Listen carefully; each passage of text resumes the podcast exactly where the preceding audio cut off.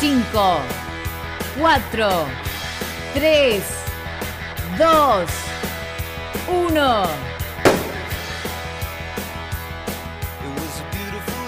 A la mañana, mejor correr.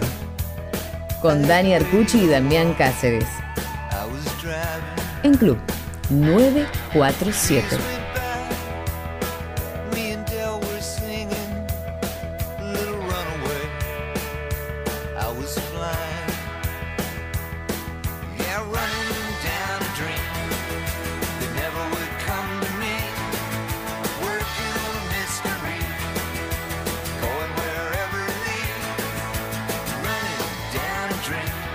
Buenos días, muy buenas tardes, muy buenas noches, porque a cualquier hora, en cualquier momento y en cualquier lugar, pero hoy Damián Cáceres no en cualquier lugar, mejor correr. ¿Cómo estás? ¿Cómo le va, compañero? ¿A dónde vamos a viajar? Ya no tenés el, mapa detrás a tu espalda, sino ese estudio hermoso que pudiste reformular, bien maradoniano. Y hoy vamos justamente a un lugar donde hay muchos argentinos y hubo muchos argentinos en varios momentos. Sí, pero aparte es para nosotros es este, casi un sueño concretar esta, esta charla y más en, este momento, porque hoy no vamos a andar dando mucha vuelta con recurrir a las redes sociales para presentar a, quien nos va a acompañar eh, en este fondo largo que, hacemos aquí en Mejor Correr, en el Club 947. Eh, si no vamos a ir directo, yo quiero ir directo a un eslogan eh, que tiene la carrera de la cual este señor con el que vamos a, charlar es este, presidente, director, eh, todo, y es Sigamos soñando a lo grande, 1981-2020, así dice el Maratón Valencia, y con quien vamos a compartir este fondo largo hoy es nada más y nada menos que con Paco Borao, su director, pero no es solo eso, y eso es lo que yo quiero charlar con él. Bienvenido, Paco, a Mejor Correr, ¿cómo está?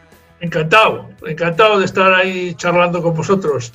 Y además en una lengua la cual me es mucho más fácil expresar. totalmente, totalmente. Bueno, Paco, eh, a ver, esto, yo, yo quise arrancar con, con el eslogan del Maratón Valencia y aparte ese 1981, porque hoy el Maratón de Valencia está en un lugar para todos los que amamos el maratón, para todos los que amamos el correr, amamos el, el running y el atletismo, en un lugar preferencial. Pero en 1981 este, era un sueño. ¿Cómo fue que, nació el, Maratón Valencia en un año donde nació también Londres, por ejemplo, el Maratón de Londres? No solamente nació el mismo año, sino que nació el mismo día. Exactamente. El 29 de marzo de ese año. Verás, todo esto nace del sueño de un señor que se llamaba Miguel Pellicer y que era corredor. En aquellos tiempos, por ser corredor, como sabéis muy bien, no daba ni de comer. Eh, entonces, bueno, pues soñó con, en aquel entonces ya se hablaba bastante de todo el tema de, maratones. Madrid y Barcelona ya habían hecho su primer maratón eh, en el año 78. De hecho, yo corrí el primer maratón de Madrid, fue mi primera experiencia con el maratón. Eh, me pilló allí de viaje y, bueno, pues ese señor intentó buscar algunos soportes, eh, todo eso corría el año principios del 79, eh, final del 78, principios del 79, y ese señor que tenía una tienda de deportes, pues eh, Miguel Pellicer empezó a buscar, como dicen en gente, encontró um, gente corriendo, que básicamente fueron dos personas, que fueron Isidro Rey y Tony Lastra. Tony Lastra, que para mí después fue y sigue siendo el icono eh, principal de Correcaminos.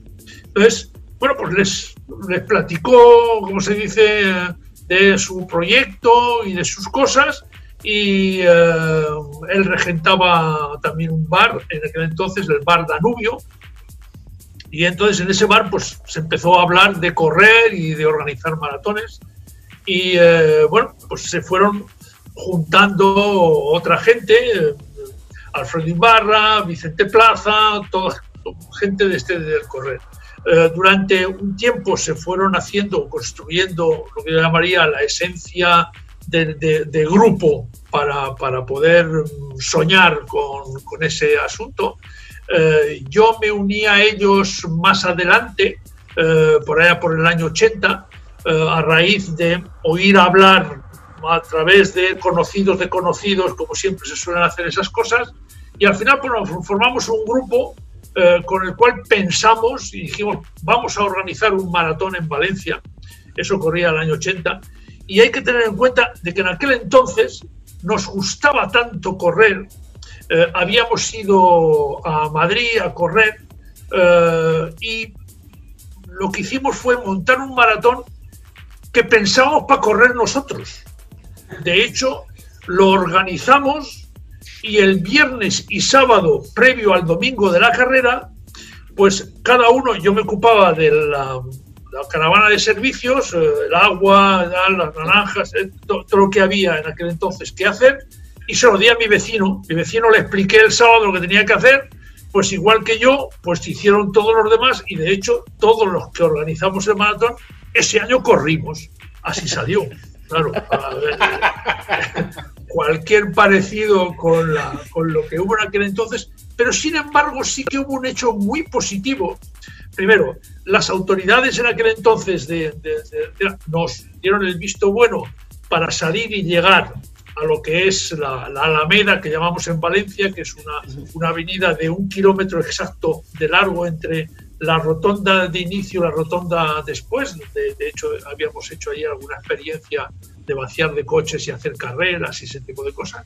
Y eh, eh, bueno, pues eh, salir de ahí, pero claro, ni hablar de, de, interrumpir el tráfico, ni de coña. bastante era que nos, nos sacaban fuera de Valencia por la, por, por la zona del mar, y volvíamos por la Marjal Los Arrozales y volvíamos a entrar en Valencia, de la cual, pues sí, hubo unos cuatro, pero el gran éxito fue que tuvimos más de 700 corredores. 700 corredores, que ya fue para una primera edición y de hecho llegaron alrededor de 600 a meta, en la cual creo que hubo, no sé si hubo dos mujeres o algo así, creo que hubo dos mujeres. Nada más, todo, todo ese tema en aquel entonces estaba así. Y bueno, pues fue un pequeño boom y de hecho la prensa nos acogió muy bien. Coincidía también de que a ver, no había un espacio o, algo que, hiciese una fiesta popular. Eh, y entonces, bueno, pues aquello fue un poco el abrirse a, lo que en el mundo se estaba haciendo. Más adelante ya viajaríamos a Nueva York.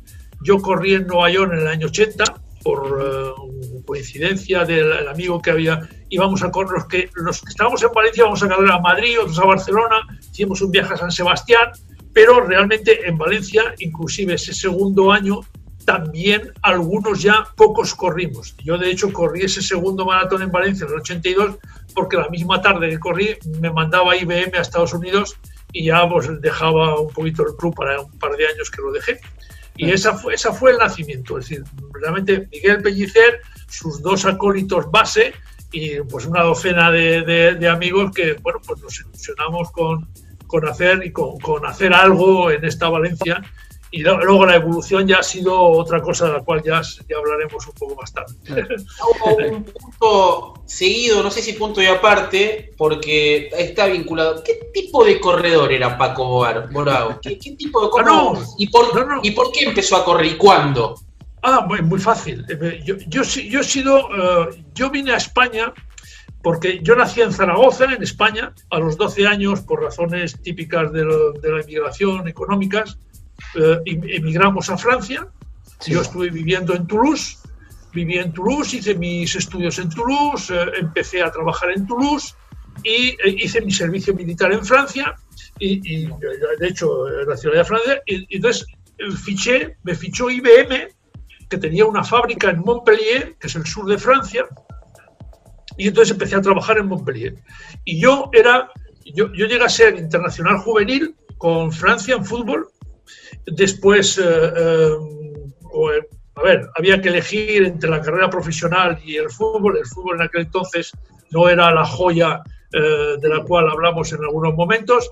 Y bueno, pues entré en un club, yo diría, de una segunda división y, ahí, y ahí me quedé como amateur, en una palabra. Pero mi, trabajo fuera en IBM. En IBM, pues crecí, cuatro años y medio, y entonces IBM fue encargada de eh, generar, de, organizar y de, montar la fábrica de IBM en España.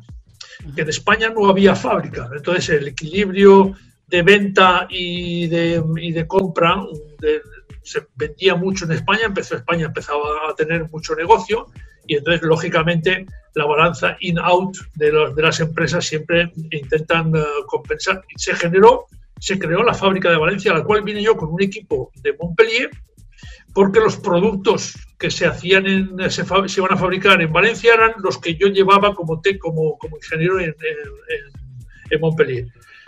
Al mismo tiempo, al ser español eh, y de origen español, pues no tuve yo ningún problema de adaptarme en cuanto a las características personales de cada uno. Yo, que estaba en Francia, venía de vacaciones a España, o sea, no había ninguna.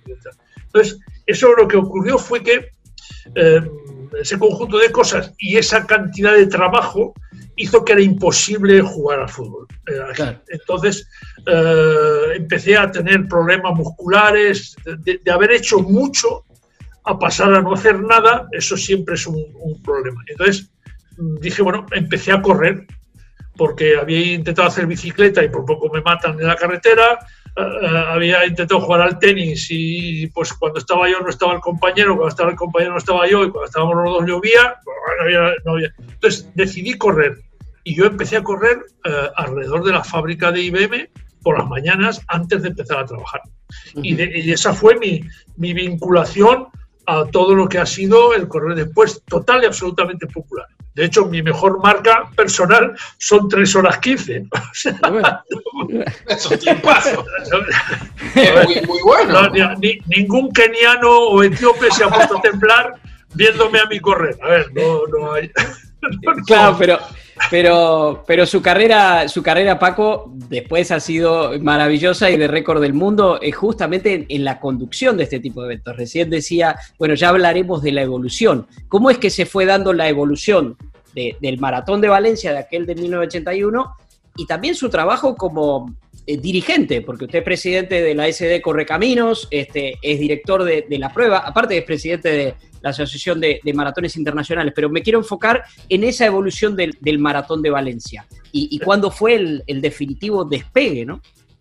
ha, habido, ha habido varias etapas. Eh, como os he dicho antes, realmente al principio hubo eh, una serie de personas y una serie de, de, grupo que montamos, yo diría, la parte, yo diría, de trabajo en el club y generar, generar actividad dentro de lo que era el, digamos, el, mundo deportivo popular Valencia, creo que llegamos en un momento en España, tras, la, tras el momento de la transición a la democracia, donde había muchas ganas de, de, de hacer, de crear, de organizar, de, de vivir, en una palabra, y en la parte popular existía poco.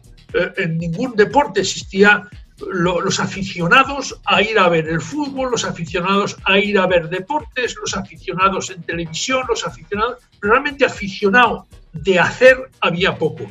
Esa fue un poquito nuestra, nuestra fuente de, El maratón fue creciendo poco a poco, eh, hubo que buscar sponsors y ahí el fallecido Antonio de la Lastra, Tony Lastra, que fue nuestro presidente, yo diría, más carismático en aquel entonces, que era un nervio total de, tocar, de mover, de escribir, muy, buen escritor también en, su faceta también popular, puesto que inclusive dejó su trabajo para, para estar en esta, en esta aventura y fuimos, como quien dice, creciendo.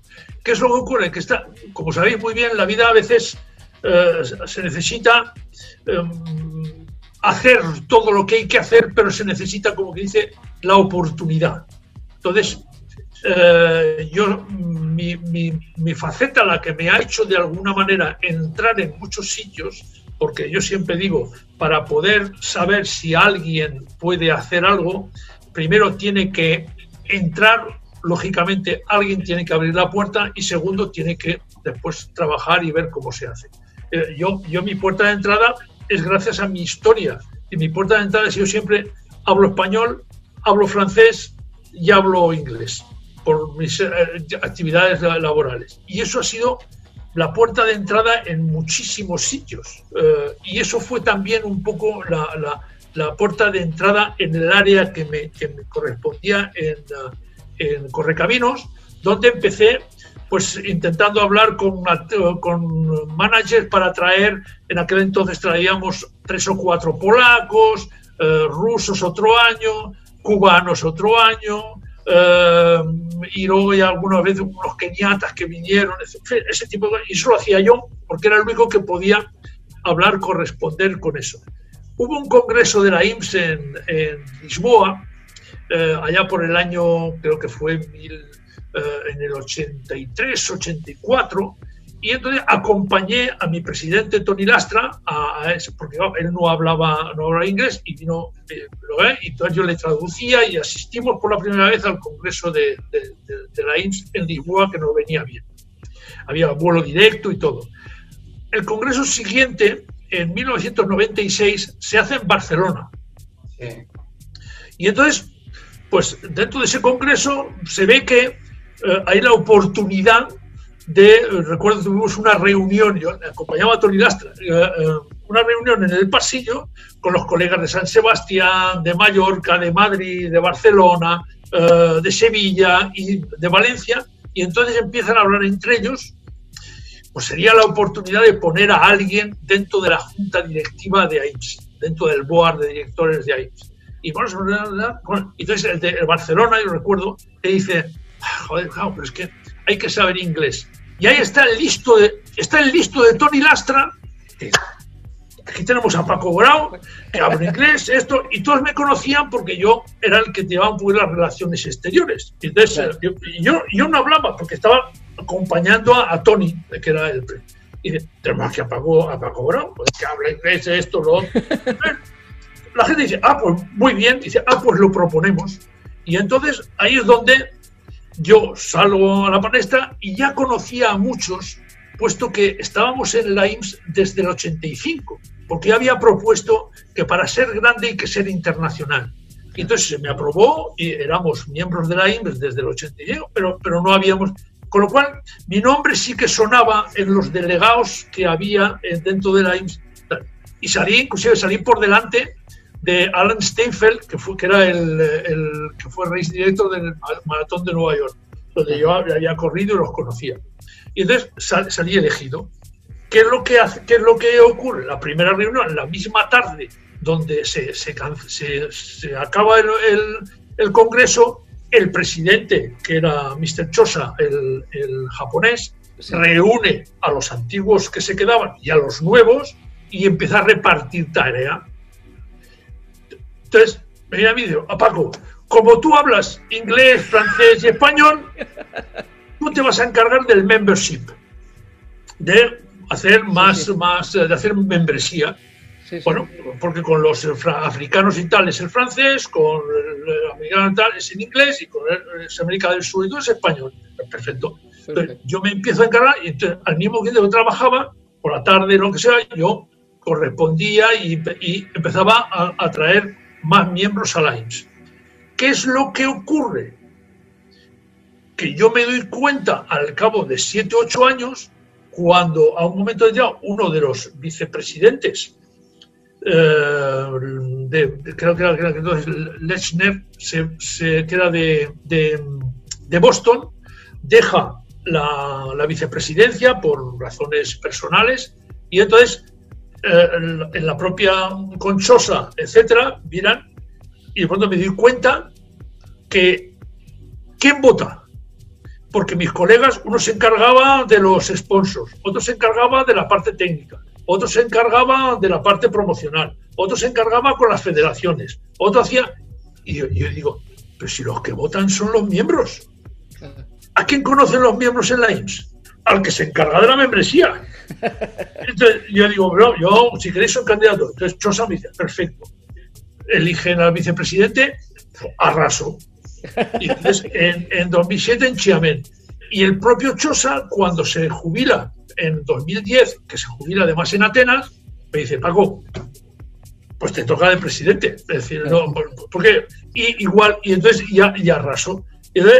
pero todo se lleva, a ver, yo siempre digo, para, para poder demostrar algo, alguien te tiene que dar la oportunidad de demostrarlo. ¿Cuánta gente puede haber por ahí que a lo mejor serían mm, gente muy valiosa o muy buena? Y eso yo lo aprendí también en IBM. En IBM también era, una, era un conjunto, no es una pequeña empresa, es una gran empresa. Y ahí, una vez, tú necesitas un currículum para entrar. Pero una vez que entras, tu currículum se ha terminado.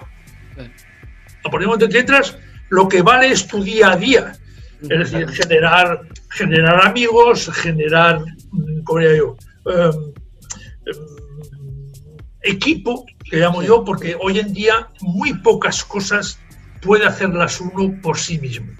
Es decir, uno, lo más importante que tiene uno que hacer cuando entra en, un trabajo determinado es formar equipo. Porque no hay vuelta de hoja. Es decir, Yo, por ejemplo, ahora en el tema de, correcaminos, yo recuerdo desde hace muchos años hay gente que me viene y me dice, oye, que en el kilómetro, el kilómetro tal ha pasado no sé qué, no sé cuándo. No te preocupes. Digo, ahí habrá alguien que se ocupará de hacer las cosas como las tienen no, porque si tú entras en histeria, es decir, tu propio, tu propio equipo de alguna manera está como frenado. Tú lo que tienes que dar a tu equipo es la confianza de que, a ver, él si está donde está es el mejor indicado para hacer las cosas lo mejor y más rápidamente posible. Y que se puede equivocar, evidentemente, pero si se equivoca él, él tiene a lo mejor 1% de probabilidades de equivocarse cualquier otro tendría 50% de probabilidad de equivocarse. Entonces, el que mejor está es el que de alguna manera ya ha demostrado, ya ha sido elegido y ha dado pruebas de que lo puede hacer. Y no hay, no hay nada realmente imposible en este mundo. Lo que pasa es que, mira, mira, tú, mira tú qué día estamos hoy y mira, mirar, mirar vosotros para allá arriba a ver qué pasa. Paco, eh, Dime. 1396, 95-96 que empezaste a vincularte con la, la, sí, 96. 96, en la sesión internacional. Pero, ¿cómo fue el crecimiento desde el 81 hasta ese 96 que tal vez es un, es un mojón súper importante en la historia de la carrera? Verás, mm, eh, yo creo que el gran salto ha sido después, y, ahora, mi visión, ¿eh? lógicamente estoy hablando de mi visión. Eh, nosotros hasta hasta el año 2010. O sea, yo llegaba a la presidencia de Correcaminos en 2005 y de hasta 2005 hasta 2010, eh, en el cual conseguimos bajar de 2.10, que era aquel entonces, queramos o no queramos, el maratón, como todo, es una prueba eh, deportiva. Y como prueba deportiva, por muy popular que sea, digamos, los medios de comunicación van a la marca, ¿vale? Es decir, es como en fútbol, tú has jugado de puta madre, pero si has perdido, has perdido. Sí, tiran a los entrenadores eh, por perder, no por jugar mal, porque si juegas mal y ganas, es que eres un sabio de, tres pares de narices. No, entonces aquí ha pasado lo mismo. La organización siempre ha sido muy buena, pero siempre en el año 90 ya conseguimos entrar en Valencia y había un circuito urbano, ¿vale? Pero tampoco el maratón había tenido nunca una, vamos a llamarlo, una proyección tan grande como tal. El que a mí se me dirigiese en 2010 presidente de, de, AIMS en Valencia fue un shock. Es decir, eh, hablo de, no, no de mis colegas, que mis colegas somos, seguimos siendo los mismos, pero dentro de las autoridades y entonces ahí coincidieron dos elementos. Coincidió primero que Valencia venía de unos años en los cuales los grandes eventos deportivos que se soñaron, como fue la Fórmula 1, eh, como fue la Copa América, eh, se había gastado muchísimos millones de euros en esas organizaciones y no todo había salido como se pretendía. Y la Copa de América se pensaba que podía quedarse aquí más tiempo y vino una vez y se fue, con lo cual no, no, no quedó ninguna o casi ningún legado de la Copa América. Y la Fórmula 1, ahí sí que no dejó absolutamente ningún legado porque inclusive eh, en los, los, barrios periféricos a ese circuito no, no ganaron nada con él y no, no, no les quedó nada cuando la Fórmula se fue. Entonces, el, el, que yo llegara, que la propia alcaldesa, cuando me recibe a los dos días, mmm, se queda sorprendida y dice, eh, que eres el primer presidente de una asociación internacional en Valencia. ¿Qué es esto? Explícamelo de nuevo, volvemos a hablar. Entonces, dos días después de que le comentamos todo lo que es el maratón y lo que pasa aquí, lo que pasa en Nueva York, lo que pasa en París, lo que pasa en Londres, que las grandes ciudades, ese, ese tipo de discurso, yo diría, promocional, me llama el concejal de deportes, Cristóbal Grau, y dos días después vamos a verlo y ponen en el mapa de Valencia y dice, decisión política, hacer el circuito que queráis, el circuito que queráis. Y ponen la fundación, los, los, empleados de la Fundación Deportiva Municipal, que hasta entonces habían sido um, medio condescendientes a las órdenes de lo que dictemos en cuanto al circuito. De hecho, uno de los empleados que está acostumbrado a grandes eventos en Valencia dice, tiene que terminar en la ciudad de las ciencias. Y él es el que diseña la llegada que tenemos en el agua. ¿Vale? Y entonces, cuando vamos a verlo, vemos el dario, vemos el puente y uno de nuestros colegas, Alfredo, Alfredo Ibarra, dice, oye, ¿podemos hacer la salida en el puente? Pues ¿por qué no? La salida en el puente. Y entonces todo, las, todo, todo el equipo municipal se pone a las órdenes del maratón, en una palabra, por llamarlo de alguna manera. De alguna manera. Y diseñamos el circuito que conocéis. Una calle para arriba, una calle para abajo. Y, y no solamente eso, sino al, al momento que el ayuntamiento decide volcarse en el maratón y apoyar el maratón, todos los elementos municipales hacen lo mismo la parte de promoción de Valencia, digamos, genera visitas a diferentes ferias europeas para promover Valencia, la ciudad, eh, los hoteles, el tal y su maratón. Y entonces, durante 30 años, el récord en la edición número 30 es de 3.400 corredores y ya en el 2011 hacemos 6.000. De hecho, hacemos 6.000 con toda esa promoción y todo ese tema, que de hecho el, el patrocinador durante, que consigue el ayuntamiento para también esa, esa nueva etapa del maratón es una, una, aseguradora que se llama Divina Pastora, que coge el nombre del maratón en 2011, 12 y 13. Uh -huh. Y a, el, cuando se hace esa primera edición ¿vale? Desde el puente, salida en el puente, llegada abajo, se, te, se televisa, hace un, un resumen uh, de noticias en deportes de la televisión nacional, el programa de la televisión nacional, uh, televisión española, que da y comentan uh, Valencia como Nueva York y pilla al señor Juan Roch en su casa viendo la televisión. Sí.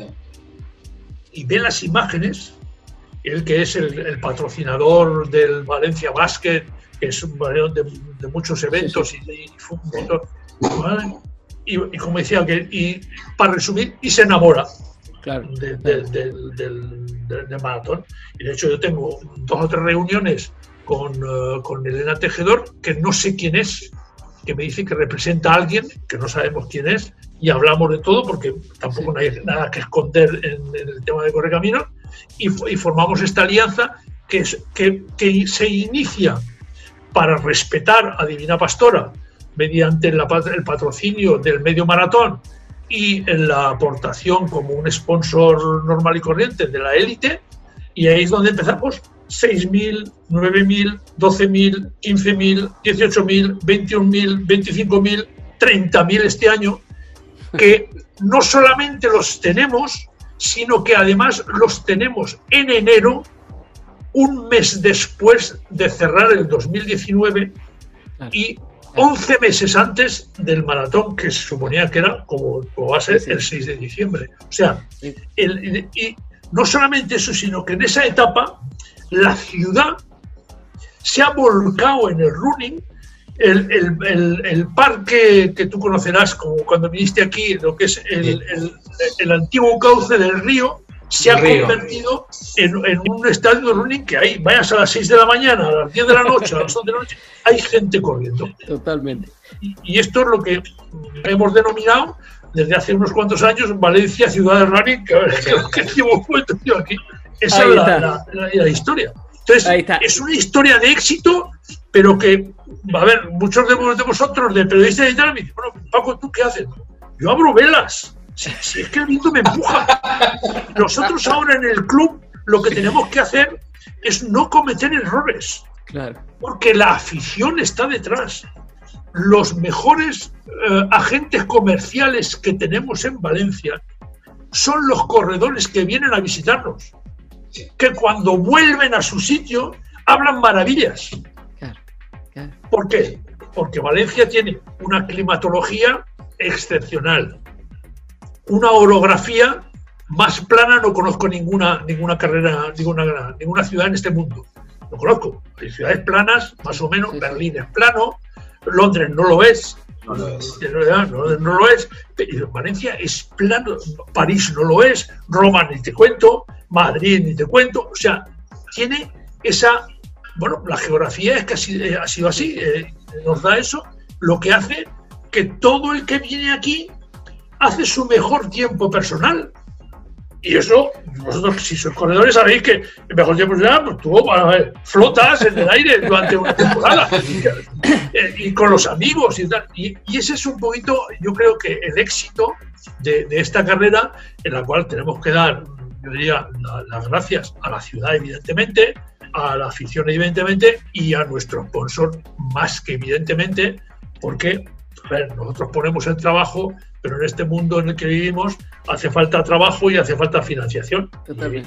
para que el, binomio sea completo. Esa es la, esa es un poquito la historia de esta, es un poquito, es un poquito la historia, dice Paco Bravo, y yo digo, no, nos pasamos de, lo que era nuestro programa en cuanto a tiempo, y, pero yo digo, es, no hay manera de, cortar ese discurso, Paco, porque creo que esta última respuesta que, que nos ha dado explica un montón de cosas que tienen que ver con el maratón de Valencia, pero que se pueden tomar como ejemplo para otros maratones y que ustedes seguramente tomaron, pero sobre todo es ese compromiso de ciudad, organizadores, corredores, que hace que esto se convierta en lo que es y, transmite una enorme pasión. Paco, vamos a hacer una pequeña pausa, vamos a escuchar un poco de música y queremos que en, el segundo bloque, que lo vamos a cortar, es como si hubiéramos hecho, eh, en vez de un medio maratón, hemos hecho un poquito más en la primera parte y luego encaramos la, última parte, ya pasamos el muro largamente y es un placer escucharlo. Y va a ser un placer también escuchar el tema que nos ha pedido. A mí me lleva a mi adolescencia, yo también he amado a ese señor Juan Manuel, Joan Manuel Serrat y escuchar otra vez Mediterráneo. En nuestro programa este, es un viaje y es como un maratón de la vida. Paco, ya seguimos charlando con Paco Borao, la cabeza del Maratón Valencia. Ahí seguimos.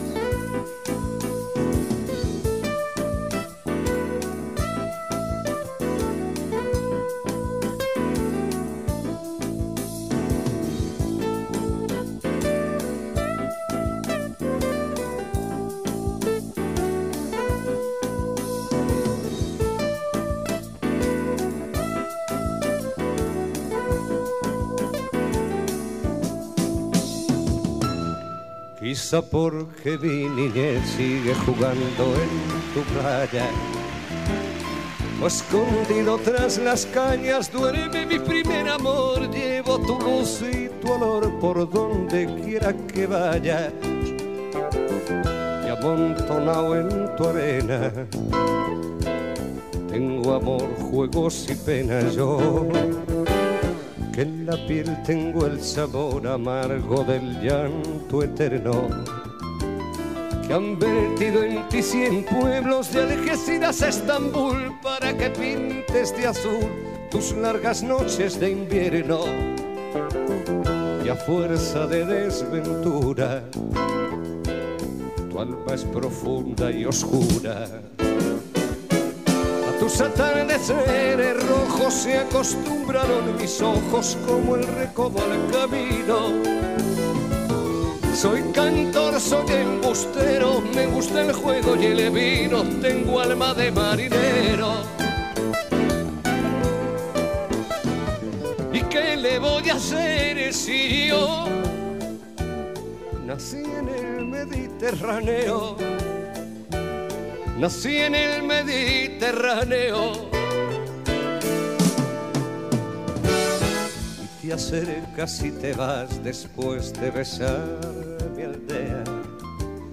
Jugando con la marea, te vas pensando en volver, eres como una mujer perfumadita de bea, que se añora y que se quiere que se conoce y se teme ahí.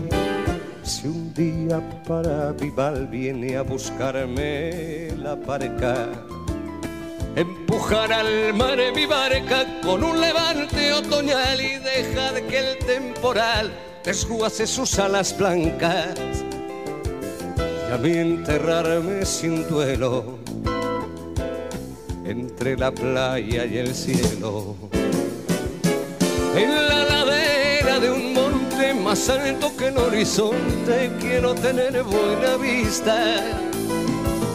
Mi cuerpo será camino, le daré verde a los pinos y amarillo a la genista. Y cerca del mar porque yo nací en el Mediterráneo Nací en el Mediterráneo, nací en el Mediterráneo.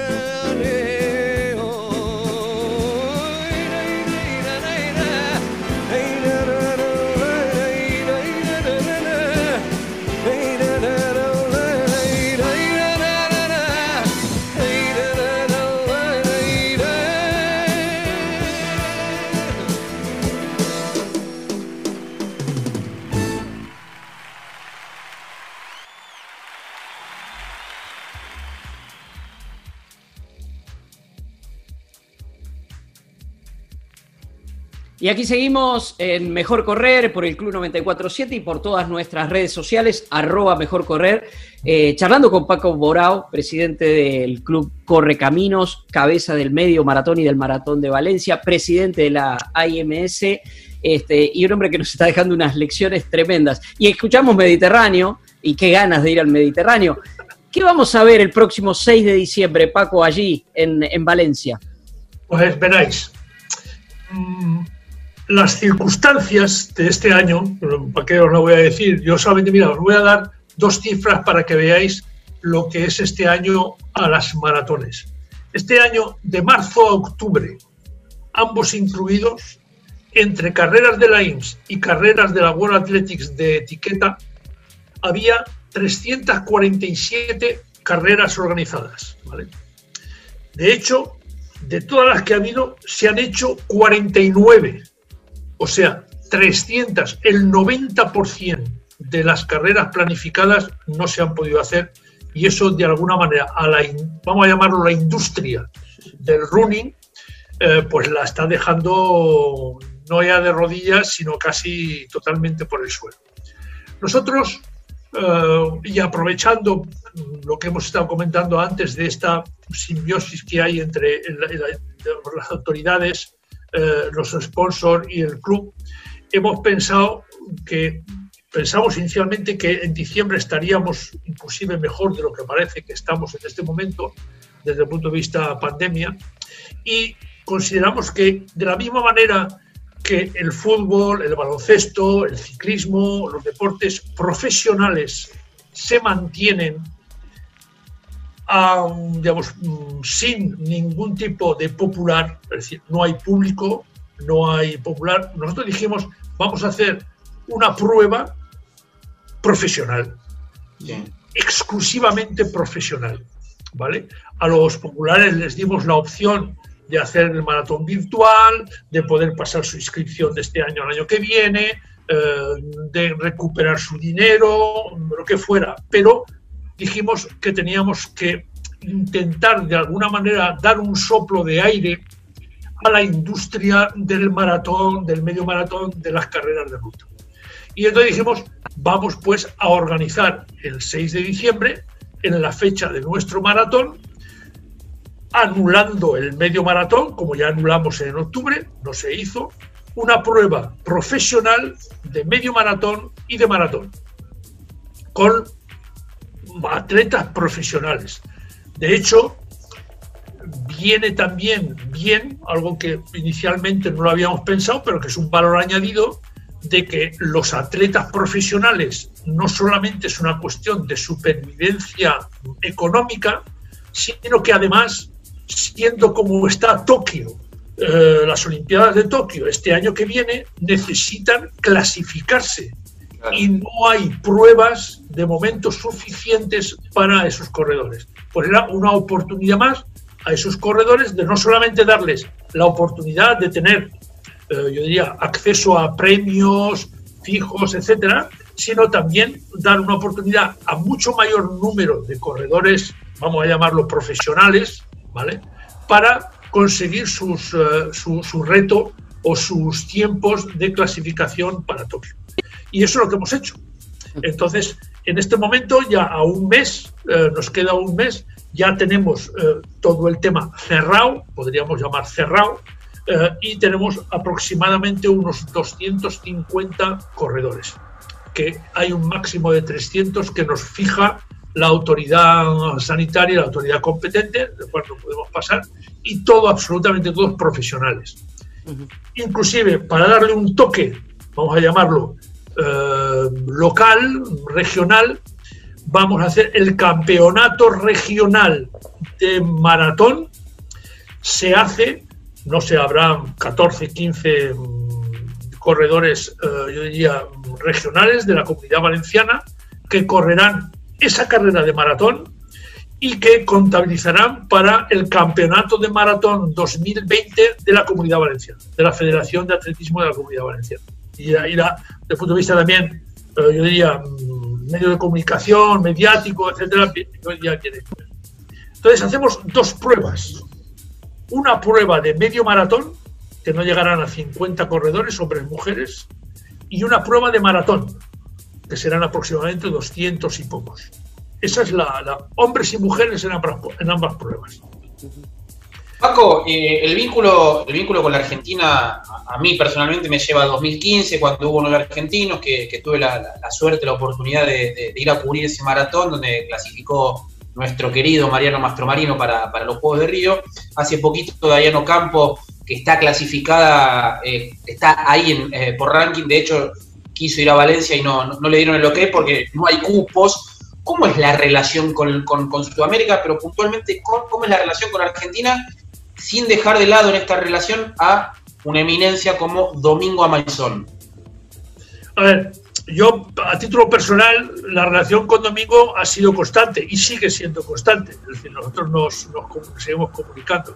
Eh, Sabéis, tuvimos, no recuerdo ahora el año, pero tuvimos una reunión del board de directores de la IMSS en Buenos Aires eh, no recuerdo el año, no sé si fue el 82, no, ahora no, no, te, no te, sé decir, no, no, no, me acuerdo. Tuvimos una reunión de directores. El, la vinculación con, con, Sudamérica, la mía a título personal, es extraordinaria. Es decir, mi segunda casa, aparte de Grecia, en México. relaciones, tengo una relación muy buena con, con la, la COMUDE, el Consejo Municipal de Deportes de Guadalajara, eh, y tengo muy buena vinculación con México, de, de, dice casi de toda la vida. Y tengo muy buena vinculación con Paraguay, tengo una vinculación con Chile, porque estuve en problemas de trabajo, en temas de trabajo en Chile. O sea, yo, yo con Costa Rica, o sea, yo soy un enamorado de Sudamérica, porque lo considero parte, dice, la, casa de al lado, es la palabra, ¿vale?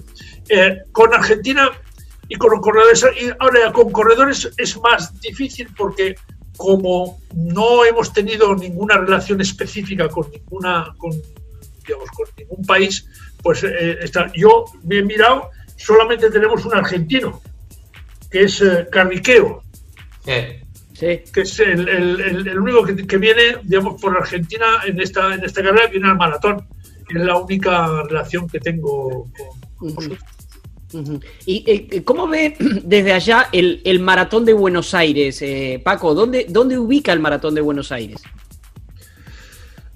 A ver, em, creo que estamos muy lejos para, mm, de alguna manera, mm, tener una relación más directa. Es decir, el maratón de Buenos Aires pegó un salto, yo diría, cualitativo mm, grande hace dos un par de años, cuando con ese 2.5 que, entre nosotros no lo creíamos nadie. ¿vale? Pero luego se comprobó que, estaba bien medido, que estaba tal, oye, pues esto es lo que hay, a ver, no, vuelta de hoja, esto, esto es así. Y de alguna manera yo creo que ha pegado un buen salto, pero no, hay también otra cosa que es la cercanía o la lejanía. Y, queramos o no queramos, pues pasa lo mismo con Sudáfrica, eh, pasa lo mismo con Australia, pasa lo mismo con, con, países así donde la lejanía impide que a lo mejor todo lo bueno, todo lo, lo atractivo, todo lo que puede tener algo, no salga. Pero eso hay que trabajarlo. Eh, vale, dice, bueno, esto como decía que, dice, vale, démonos dos minutos para hacer un planteamiento. Dice, pero a partir de esa hay que empezar a trabajar. Dice, dice, no, no vienen. Dice, no, para, no vienen, no. ¿Tú has ido a llamarlos? Porque si no has ido a llamarlos, nadie te va a escuchar. Eh, eh, y entonces hay que invertir, hay que invertir tiempo y hay que invertir dinero en dónde, cuáles son las, los puntos en los cuales Argentina tendría tirón. Argentina tendría tirón en Madrid, seguro, una tal. Argentina tendría tirón en París, Argentina podría tener tirón en Londres. No tendría tirón en Alemania o en algún sitio, me da la impresión, mi, olfato. Tendría tirón en Estados Unidos, tendría tirón en México, tendría tirón en Brasil. Brasil brasileños que viajan, yo lo sé, porque yo tengo mis amigos en Paraguay, los, mis amigos en Paraguay en sus carreras viven del atractivo de Paraguay, digamos, vecino de, Brasil. Entonces, Hay, hay, que ir a vender. Hay que ir a vender. Ojo, el corredor popular de maratón no va solo a correr. Va a correr y va a visitar. El maratón es un turista deportivo. Y como turista deportivo, quiere atractivos, ojo, digamos, mm, que hay que saber, hay que saber, el, corredor de maratón no es el que va a ver, el aficionado que va a ver un partido de fútbol. Porque el aficionado que va a un partido de fútbol le da igual acostarse a las 4 de la mañana, a las 5 de la mañana, después de haber ido por bares y por sitios y tal, a pasarlo bien, tiene todo el derecho del mundo, con amigos y tal, pero le da igual descansar. El, eh, maratón, el maratoniano no, va a haber sitios y a las nueve de la noche en el hotel y se va a dormir. Que de hecho los hoteles aprecian la educación de los corredores comparado con la educación de los, de los, de los tifosis. no es lo mismo, si es que no es lo mismo. Entonces hay que ir, hay que, hay que saber quién está ahí para darle los atractivos que te lo traigan. Y claro, tenemos otro inconveniente en los maratones, es que los hacemos una vez al año. De año en año, la, la, el, el, sentimiento o el recuerdo decae y hay que seguir alimentando a través de colegas y también esas cosas. Esa es mi visión. Paco, eh, la vida se construye de sueños y hay que trabajar por esos sueños, ¿no? Es, por lo menos es el aprendizaje mío a, los 44 años. ¿Te queda algún sueño por cumplir, por trabajar a vos? A ver. Me quedan. Solamente vamos a hablar de una parte pequeña de mi vida, que es el deporte, porque tengo una vida mm, de todo, a ver si me entiendes. Me quedan un porrón de sueños. A ver, sobre todo estando en, además viviendo el atletismo, el atletismo son récords. Récords de participación, récords del control, récords del medio maratón, récords de esto, récords del otro, récords. Vives, y yo siempre, a mi, a mi gente le digo, hemos batido algún récord del mundo aquí, gracias a, los corredores y gracias al entorno. Entonces, batimos el récord y digo, tenemos un minuto para disfrutarlo. A partir del segundo minuto hay que, hay que trabajar para el siguiente. Totalmente. Porque, además, eh. trabajar en pos de eso es, ilusión. Yo siempre digo, el, el correr da primero libertad. Tú corres donde quieras, cuando quieras, solo o acompañado, al ritmo que te dé la gana, y llegas a casa, te miras al espejo y piensas que eres un héroe de, como no hay otro igual. Hasta el día siguiente, que tienes que volver. ¿Vale? Ese es un tema. El, segundo tema, en el, punto colectivo, como no tenemos temas de dinero, porque esto no da entonces no hay problema, no hay, hay, muchas menos envidias que en otros sitios. Aquí, a ver, yo siempre digo, yo cuando hago las asambleas, siempre digo, este año de nuevo me, me doblo el sueldo. Al principio la gente decía, hostia, pues te doblas el sueldo, Paco. Yo me doblo el sueldo, así. Alguien tiene algo que alegar, hombre, joder, doblarte el sueldo tal y cual. ¿Cuánto ganas ahora? Cero. Digo, si doblo, pues cero. Ya no hay, no hay, no hay problema. Para eso estoy jubilado y para eso estoy en, el, en el, tema que me ocupa. A ver, yo, como le digo, y, presumo de ello, yo tengo 74 años, cumplo 75 en enero. Bueno, pues ayer me fui a correr y estaba lloviendo. Y dice, lloviendo te vas a correr, claro voy a correr. Y dije, yo, claro voy a correr, y voy a correr por ahí, ya está. Y, me hice el maratón de Atenas hace unos pocos años, a los 68. Porque soñaba con que Atenas es el primero, en esto, la historia. Ah, y cuando terminé, hasta el próximo, ¿qué va a decir? Esto es así. Porque, es lo único que cuando des el paso definitivo te va a quedar, ¿eh? Claro. Sí. y lo, y que, tiene tropecientos millones en el banco, digo. Ahí se quedarán y, lo que deja, y lo que deja Paco como, como mensaje. Hablaba de récords recién y usted estuvo eh, en el Turia el otro día cuando eh, Cheptegei batió el récord. Correcto. Eh, eh, ¿Está de acuerdo? Nosotros venimos diciendo que, que, hay como una especie de show muy bienvenido, me parece, con la búsqueda de récords, con las luces, con las liebres como luces, también con el tema de la evolución de las zapatillas. ¿Está de acuerdo con esto como para volver el atletismo, el running todavía más atractivo? Yo, digo sí. A ver, y me explico. Eh, no, no hay muros que puedan parar el progreso. Por ejemplo, eh, en este tema, yo eh, hay normas que sí que hay que seguir. Por ejemplo, uno no puede tener liebres, como se hicieron en Viena con hoy, que salen de vez en cuando fresquitas para tirar. No, no. Tú pones liebres, eh, sale la carrera y la carrera es completa. Y a partir de ahí, mm, todas las liebres que quieras, y que, que pones las luces, pon lo que quieras. Porque hay veces que sopla el viento a favor y el, viento. Eh, eh, no, no tengo ningún, ningún problema. Porque si fuésemos muy estrictos, entonces teníamos que volver a la edad de piedra.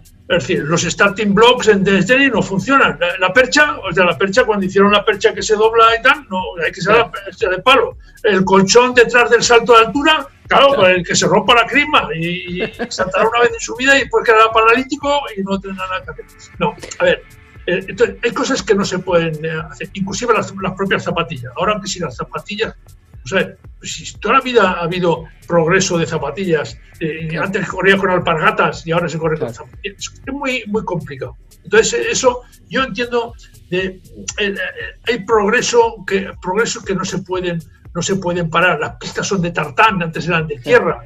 O sea, sí, sí, sí. hay cosas que... Y, entonces, el filo, el filo es muy complicado. Es muy, muy complicado. Yo ahí tengo mis. Está, muy bien, pero se, lo vio tan feliz ahí con el récord de Cheptegui. Paco, y le pido disculpas a Damián, que seguramente tiene muchas preguntas. Charlaríamos horas y horas y horas con usted, más de 42 kilómetros. Se nos va terminando este mejor correr. Lo comprometemos para una segunda charla en algún momento, seguramente eh, cuando ya pase el, maratón de Valencia y más adelante. Solo le pregunto esto y muy cortito. ¿Bekele es un sueño? Porque vi que ahí hay un cupo todavía libre. No, no, no, no. Bekele está, está lesionado Y aquí si traemos a corredores son para que corra en perfecta forma. Perfecto. Nada más. perfecto. Si para que venga un Bekele, un Kipchoge o alguno así y que haga- se retiren en el 17, perdón, no. Eso sería el titular del periódico, ya sabéis cuál sería. Es decir, chasco, no, no, no, no, hay que cuidar la imagen. Paco, ¿Tuvieron, cortita, Sí, sí, ¿tuvieron dale. algún chasco en la historia de la carrera? ¿Algún chasco así? Como, Eh, no, no, no, no, la verdad no.